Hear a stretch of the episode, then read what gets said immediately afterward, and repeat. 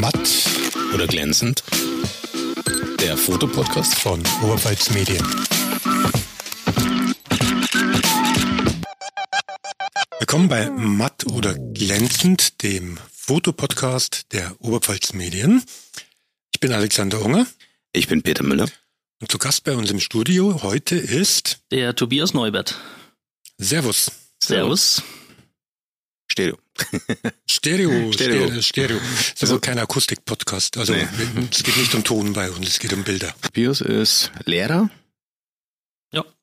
Hobbyfotograf, so zumindest, schreibt es zumindest bei sich auf Instagram. Eishockey-Fan, Rock'n'Roll-Fan und USA-Reisender. Das beschreibt mich ziemlich gut, ja. Und was machst du in den anderen drei Minuten in der Woche, wo du nur Zeit hast? Da bleibt wenig Zeit. Bleibt wenig Zeit, ja. Da ist er im Devil's Diner. Da war ich ehrlich gesagt schon lange nicht mehr, aber okay. erstmal wieder Zeit, ja. Du bist gerade zurück von einem Urlaub. Wo warst du? Ähm, USA, drei Wochen, äh, Roadtrip, äh, nach Las Vegas geflogen und dann Mietauto und dann ein bisschen im Westen rum. Arizona, New Mexico, Kalifornien. Das war nicht dein erster USA? Ausflug? Nee, äh, ganz und gar nicht. Also da zieht es mich immer wieder hin. Ähm, boah, ich müsste jetzt zählen, ich kann es glaube ich gar nicht sagen, wie oft ich da schon drüben war. Also allein die Route 66 von Chicago nach LA, die habe ich schon dreimal komplett gefahren. Und da habe ich mir jetzt das mal wieder ein paar so Highlights nochmal rausgesucht, die wieder besucht oder wieder gemacht. Reichen zwei Hände oder brauchst du mehr? Ähm, ich glaube, ich wenn ich alles zusammenzähle, auch das als, als Kind, wo ich mit meinem Dad dann ähm, drüben war, ähm, da glaube ich, brauche ich schon mehr als zwei Hände. Highlights auf der Route 66? Mach mal deine Top 3. Meine Top 3. Hm. Das ist echt schwierig, weil eigentlich die ganze Route 66 ein einziges Highlight ist. Deswegen zieht es mich da auch so oft hin. Aber was wirklich ganz oben mit dabei ist, ist das äh, Blue Swallow Motel in Tucumcari, New Mexico. Das ist so wirklich eine Ikone an der Route 66, auch dieses, äh, die, die Neon-Reklame und so. Also das ist so ein Bild, das auch stellvertretend steht für, für die Route 66. Dann, auch wenn ich das jetzt heuer weglassen habe, ähm, Chicago, der Startpunkt der Route 66, äh, faszinierende Stadt, meine Lieblingsstadt in den USA. Und was sicherlich auch dazu gehört, es liegt nicht direkt an der Route 66, aber es ist ein, ein ja, Side-Trip, den man eigentlich machen sollte, wenn man da ist, weil es eine Stunde, eineinhalb weg ist von dem, von, von Williams, Arizona, ist der Grand Canyon. Fotografierst du Menschen, fotografierst du Landschaft, fotografierst du Gebäude? Das kommt drauf an, wo ich fotografiere und zu welchem Zweck ich unterwegs bin. Also wenn ich in, ähm, im Urlaub bin und quasi, naja, Reisefotografie ist jetzt übertrieben, weil es ja immer noch nur mein Hobby ist, dann sind es eher Landschaften und, und äh, Städte, also Skylines oder sowas. Ähm, aber so daheim ähm, durchaus auch Menschen. Also entweder Porträts dann, ähm, Models fotografieren oder halt dann die, die am Eis stehen und ähm, Eishockey spielen. Jetzt hat er was verraten. Jetzt hat er was verraten. Nachdem er jetzt gerade auf der Route 66 war, Arizona ist ein bisschen warm. Durchaus, Las Vegas ist ja. warm, aber da gibt es auch eine tolle Eishockeymannschaft. Ja, ähm, die Las Vegas Golden Knights, Stanley Cup-Sieger der letzten Saison. Genau, und ähm, das Weidener Pendant dazu sind die Blue Devils aus Weiden. Bis zum Stanley Cup dauert es noch ein wenig, aber wir sind auf einem guten Weg, würde ich sagen, ja. Also du treibst dich auch auf dem Eis rum bei den Devils? Meistens neben dem Eis, aber so kurz vor und kurz nach dem Spiel auch auf dem Eis, ja. Also um zu fotografieren und um Scheiben zu putzen. Okay, das musst du jetzt erklären. Ähm, also bei den Blue Devils, wir sind äh, inzwischen drei Fotografen. Wir sind Fotografenteam, die Elke Engelmeier, der Werner Moller und ich. Und wir treffen uns immer so Stunde vor Spielbeginn ungefähr. Und dann ist das Erste, was wir im Stadion machen, äh, unsere Scheiben zu putzen. Weil ähm, zwischen den Heimspielen liegt in der Saison meistens so ungefähr eine Woche. Eine Woche mit intensivem Trainingsbetrieb der verschiedensten Mannschaften im, im Stadion. Und dementsprechend schauen dann die Scheiben auch aus. Ähm, und das hat echt massiven Einfluss auf die Qualität der Fotos, weil wir stehen ja hinter der Scheibe und fotografieren durch. Also wir haben keine solche Löcher, die man aus solchen äh, ähm, TikTok oder, oder, oder Instagram äh, Reels kennt. Das wäre mir auch ehrlich gesagt viel zu riskant, da durch so ein Loch mein, mein Objektiv durchzustecken, weil wenn ich dann mal nicht hinschaue, dann wird mir das weggecheckt. Habe ähm, ich, hab, hab ich schon erlebt. Deswegen, also hinter der Scheibe ist fühlt man sich doch sicherer, aber die muss man halt dann echt ähm, putzen äh, von beiden Seiten. Und wir haben da so ein paar Scheiben markiert im Stadion, so typische Stellen, wo wir immer stehen. keine Ahnung, sind glaube ich so 10, 12 ähm, Scheiben so über die ganze Bande gerechnet und ähm, das ist das Erste, wenn wir im Stadion sind, werden die Scheiben geputzt. Ich meine, die Alternative wäre ja, keine Ahnung, sucht euch einen Platz auf der Ersatzbank oder einen Platz auf der Strafbank, da ist es ja auch gemütlich und auf der Strafbank im Regelfall nicht ganz so voll. Ja, aber auf der Strafbank gibt's auch Scheiben, da ist, die ist auch nicht offen. Ähm, die sind komplett geschlossen in Weiden.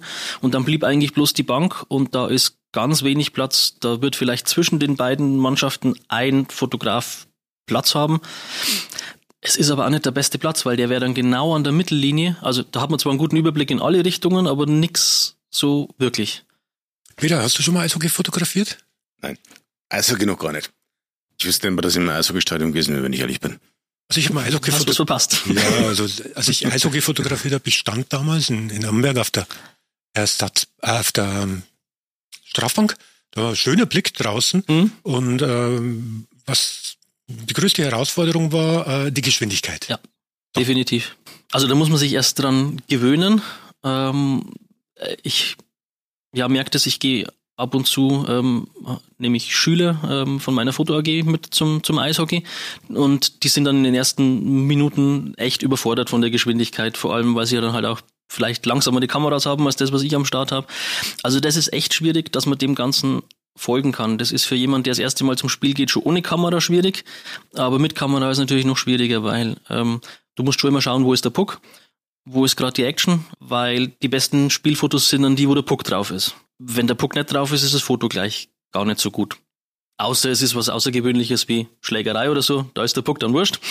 Äh, Aber sonst sollte eigentlich immer der Puck mit drauf sein und es ist schon schwierig, den oft mit im Bild zu haben, weil es echt äh, rasant ist. Jetzt muss die Frage kommen, womit fotografierst du? Ähm, TikTok. Ich habe zwei äh, Kameras, die äh, EOS R5 und die EOS R6 Mark II. Und die Eishockey-Kamera ist die R6 Mark II wegen der Geschwindigkeit, wegen ISO-Verhalten.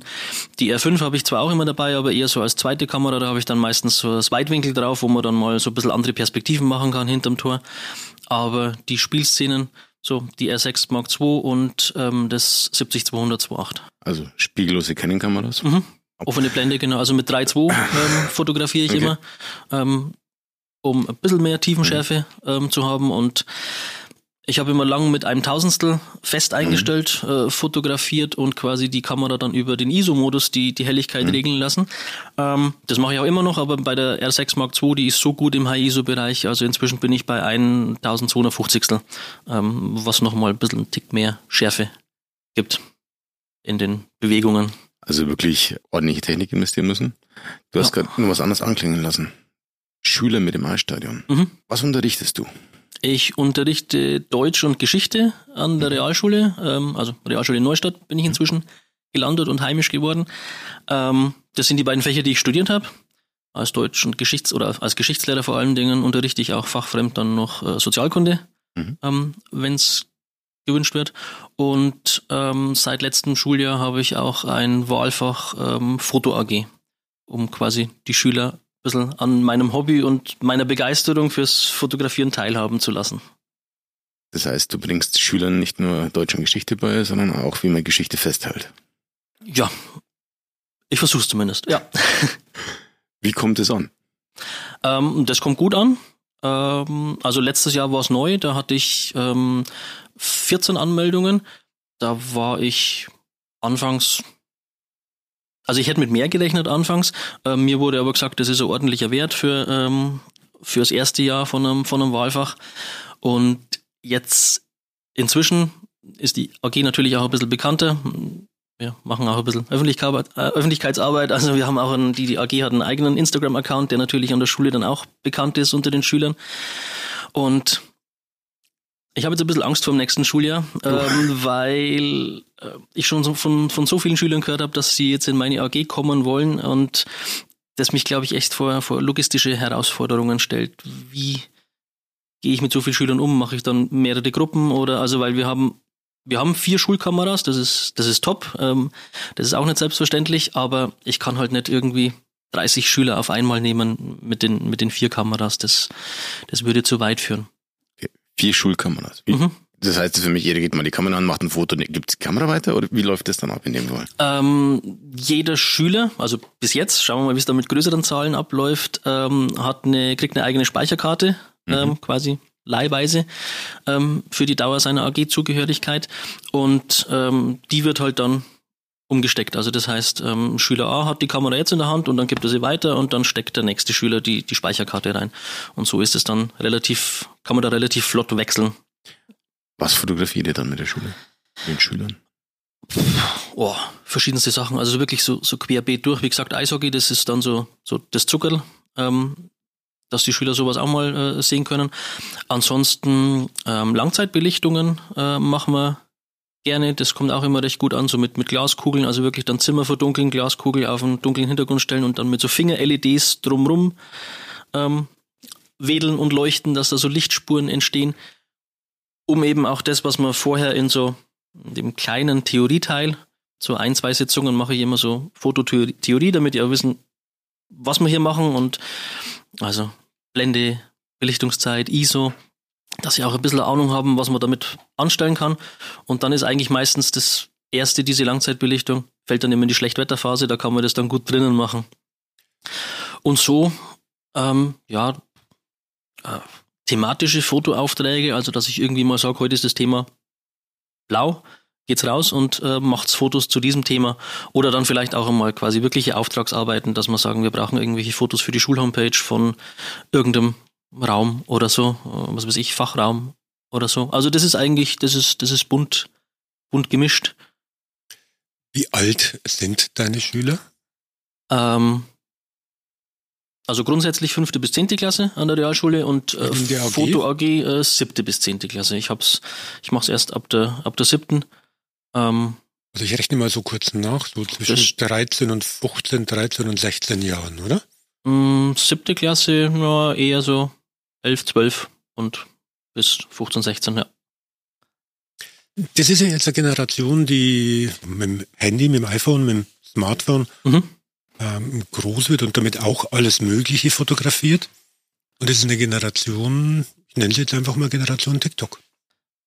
Ja. Kommen die dann zurecht mit der Technik? Also ist es, hm, tauchen die in eine andere Welt ein oder ist es einfach bloß eine Erweiterung der eigenen Welt?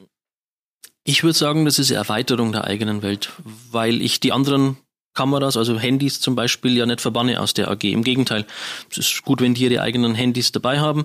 Ähm, gerade bei so Fotoaufträgen oder so, ähm, da muss man nicht unbedingt die, die Spiegelreflexkamera in der Hand haben. Bei den Langzeitbelichtungen, da wird es halt dann schwieriger, weil da bräuchte man dann Stativ fürs Handy und für das Setup oder so.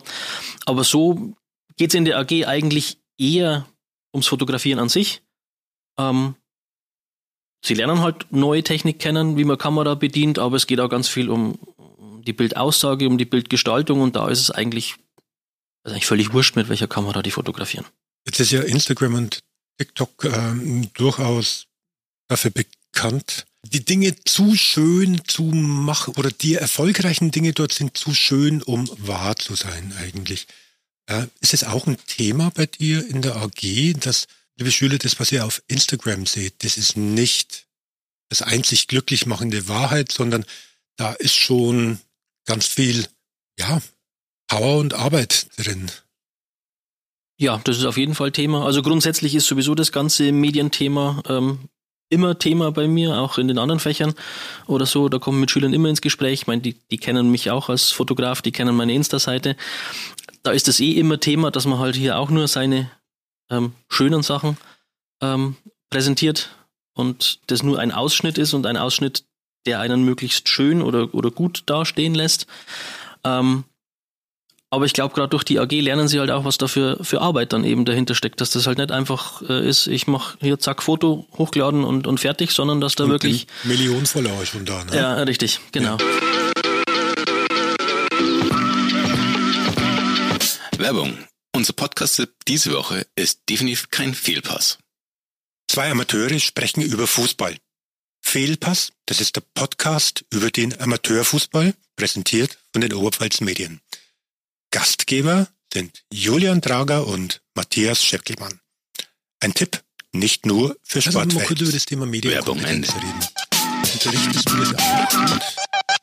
Ähm, also jetzt nicht gezielt irgendwie als Fach oder so und der, der Medienbeauftragte an der Schule ist auch ein anderer Kollege, ähm, aber durch meine Tätigkeit, also die ganze Schule weiß, dass ich fotografiere, die, die, die kennen mich, meine Bilder, mein Insta-Account, ähm, ist es schon auch immer wieder Thema und ähm, ich werde da dazu gefragt, weil die Schüler halt sehen, ich bin da zumindest teilweise in den gleichen Sphären unterwegs wie sie. Also jetzt Instagram zumindest. TikTok, da bin ich raus.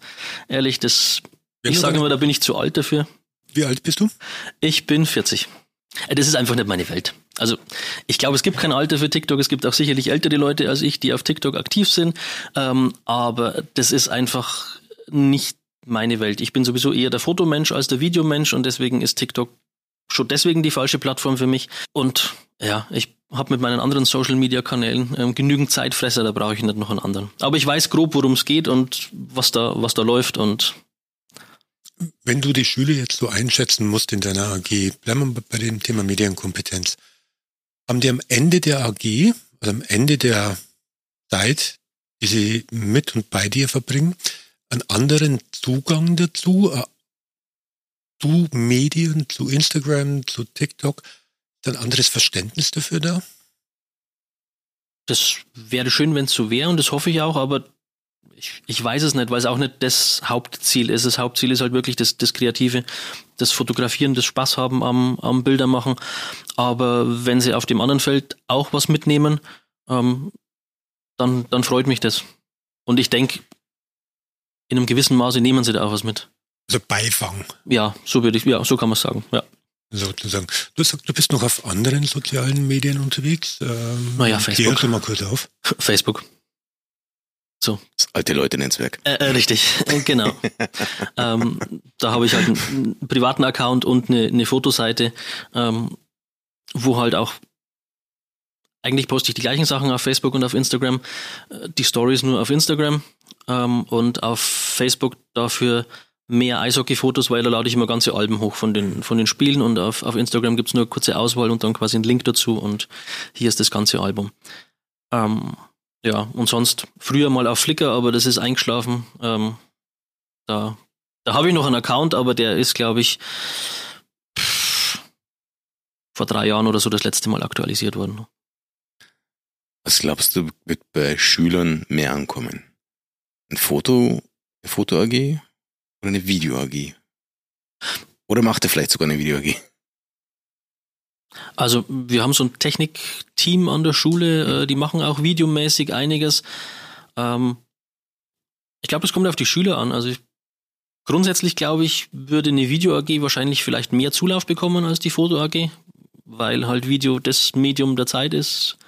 Gerade mit TikTok und, und Instagram legt er auch immer mehr Wert auf, auf Videos mit den, mit den Reels und den ganzen Sachen. Ich habe mich aber bewusst als, als Foto-AG ähm, positioniert und habe das auch klar so kommuniziert, dass es eine Foto-AG ist. Also wir werden da äh, definitiv keine Videos machen. Also vielleicht macht irgendjemand mal mit, dem- mit dem Handy oder so ein Making-of-Video, wenn wir irgendein Projekt machen oder so. Aber das, was wir dort produzieren, sind Fotos. Mhm. Und dabei bleibt's auch. Du fotografierst nicht nur mit der ja, Spiegelreflexkamera, spiegellosen Kamera, sondern du gehst auch manchmal in die Luft. Ja. Und Ähm, wieder. genau. Mit meiner Drohne. Nur hier? Oder- Ähm, nee, die ist auch äh, inzwischen ein treuer Reisebegleiter. Und wenn ich so zurückblicke, dann eigentlich auf Reisen sogar mehr als hier.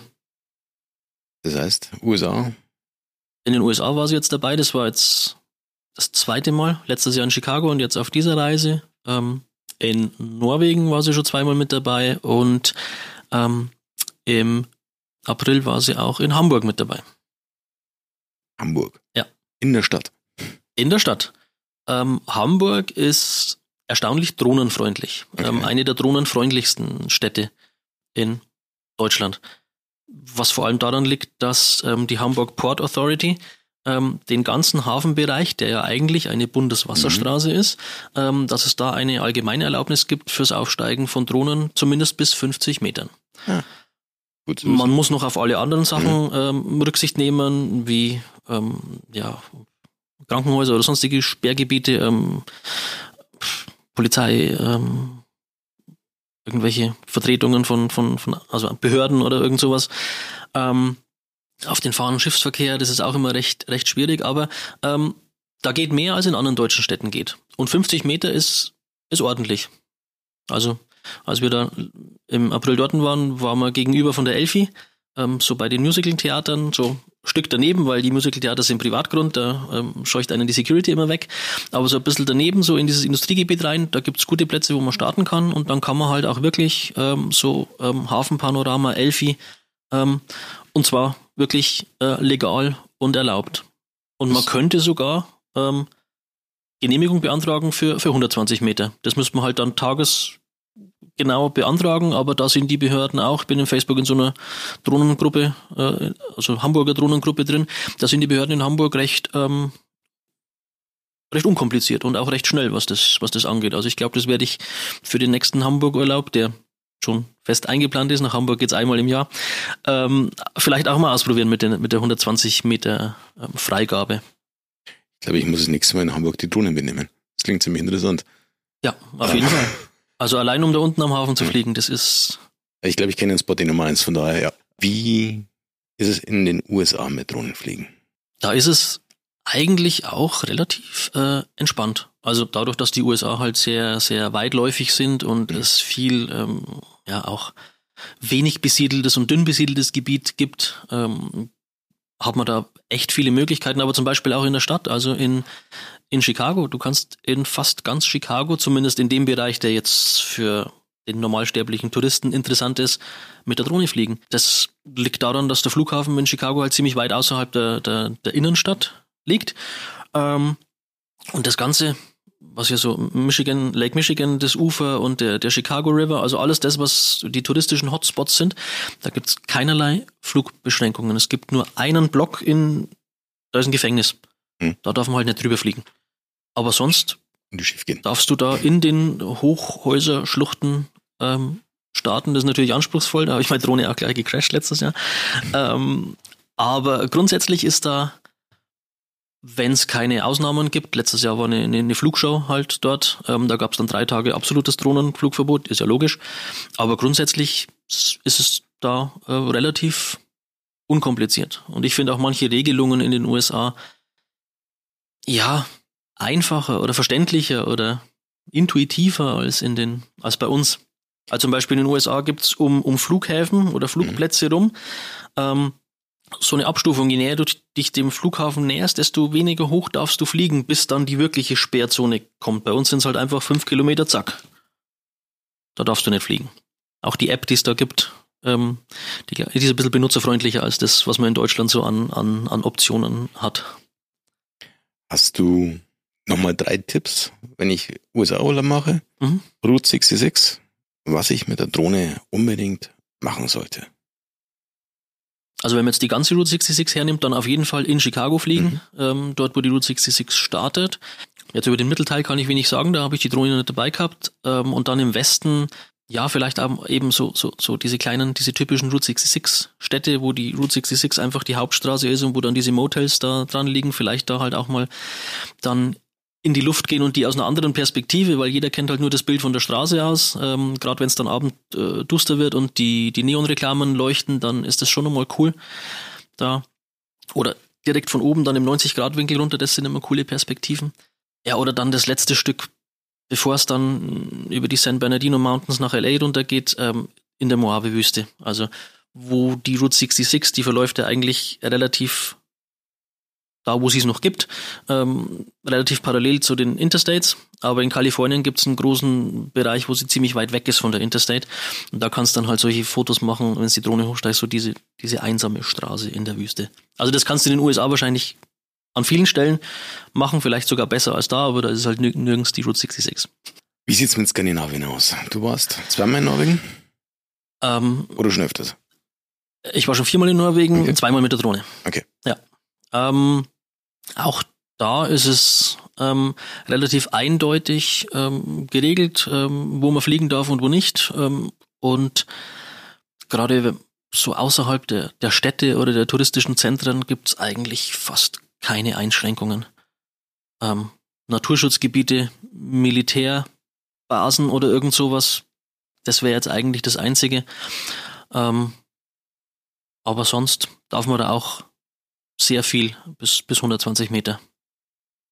Der Wind ist eher das Problem, wenn man mit der, Ja, ich habe nur die, die Mini 3 Pro, Mhm. ähm, die muss dann schon kämpfen teilweise. Aber ich denke, kennst du aus Island den, die, die Windverhältnisse. Genau. da auch. Ja. Da auch. Wie bist du zur Fotografie gekommen? Wir haben jetzt zwar ziemlich viel schon drüber gehört, was du mm, aktuell machst, aber wie bist du ab dahin gekommen? Wo kommst du her? Ähm, ich glaube über mein, über meinen Vater, der ähm, selber fotografiert hat früher. Ähm, deswegen waren Fotos ähm, bei uns immer gegenwärtig und ich habe auch relativ früh schon eine eigene Kamera gehabt. Ähm, Im Grundschulalter schon so eine kleine äh, 35 Millimeter Kamera, ähm, die dann auch immer dabei war und wo ich immer fotografiert habe. Und das waren so meine ersten Begegnungen mit der, mit der Fotografie. Irgendwann wollte mein Dad mich dann mal in die damals noch analoge ähm, Spiegelreflexfotografie einführen. Da habe ich dann mal so eineinhalb Jahre Dias fotografiert mit der Spiegelreflex. Das hat mir aber überhaupt nicht getaugt. Ähm, das war mir viel zu kompliziert und da hat mir das ganze Hintergrundwissen noch gefehlt, das ich, das ich jetzt habe. Wobei ich jetzt auch das Digitale bevorzuge, weil da sehe ich das Bild gleich. Und dann habe ich mich eher so dem, dem Videofilmen zugewendet. Das fand ich damals dann interessanter. Hat dann auch eine eigene Kamera, also eine, für VHS-Kassetten so ein riesen Oschi. Ähm, die habe ich auch ab und zu mal im Urlaub dabei gehabt, kann ich mich noch erinnern. Ähm, war ich mit meinem Dad mal in New York und dann sind wir da so im Bus gefahren und ich die riesen Kamera auf der Schulter und da bin ich gefragt worden, für welchen Sender dass ich arbeite, weil ähm, das war halt noch ein Riesengerät. Das fand ich dann zeitlang ziemlich interessant, habe vielleicht, habe auch überlegt, ob ich beruflich in die Richtung gehe. Ähm, haben mir dann aber auch nicht so ganz getaugt, weil das Mediengestalter, also Kameramann wäre vielleicht was gewesen, aber Mediengestalter, Bild und Ton war mir dann doch zu technisch. Und dann habe ich irgendwann eine digitale Kamera gekauft und da ging es dann richtig los. Also die erste war so eine, ja, so eine Point-and-Shoot, so eine, so eine Super-Zoom-Kamera von, von Kodak, eine, ich glaube, Z740 oder 470 oder so, wie die hieß. Ordentlicher Zoom-Bereich, aber schlechter Blendenbereich. Und dann habe ich irgendwann mal da habe ich dann auch Eishockey fotografiert damit. Das darf man heute keinem mehr zeigen, diese Fotos. Ähm, also die schauen wirklich ganz schlimm aus, aber die sind damals auf diesem ähm, Fanportal ähm, dann immer veröffentlicht worden. Und ich habe dann irgendwann mal nach einer Möglichkeit gesucht, wo ich diese Fotos quasi unterbringen, speichern, aufbewahren kann. Und so bin ich dann auf Flickr gestoßen, wo ich die hochgeladen habe und da habe ich dann gesehen, was in der Fotografie eigentlich noch geht, wenn man nicht nur im Automatikmodus, weil ich habe damals auch Eishockey nur im Automatikmodus fotografiert, also echt jenseits von Gut und Böse. Aber da habe ich dann gesehen, was in der Fotografie sonst noch so geht und das hat mich echt angefixt und dann hat es nicht mehr so lang gedauert bis zur ersten Spiegelreflex und naja, das Ende ist bekannt. Also das ist, als Fotograf ist man nie zufrieden, es geht immer besser, es geht immer mehr. Es ist, ist dann ein bisschen eskaliert über das, wenn du willst, dass deine Kinder kein Geld für Drogen haben, dann zeige ich ihnen, wie man fotografiert. Richtig, genau. wie, wie viel Taschengeld hast du für Filme ausgegeben? Oh. Ich mag jetzt da in der Öffentlichkeit keine konkreten Summen nennen. Die, die korrekte ähm, Antwort ist alles. Äh, nicht alles, aber vieles. Also wir sind deutlich in einem fünfstelligen Bereich. Wo geht's als nächstes hin bei dir? In die Schule? Zur AG? Hamburg haben wir gerade gehört. Tat, tatsächlich Schule und Hamburg. Ja, Schule. Also ich gehe jetzt dann nächste Woche mal vier Tage in die Schule und dann fahre ich mit meiner Klasse eine Woche auf Abschlussfahrt nach Hamburg. Aber gibt es so ein Ziel, wo du sagst, okay, du warst jetzt Norwegen, du warst äh, also skandinavische Länder, du warst mehrfach Route 66 und die USA. Hamburg als feste Anlaufstelle. Und wenn du dich jetzt entscheiden müsstest, das eine Land oder das eine Ziel, sagst du, will hin. Aber jetzt.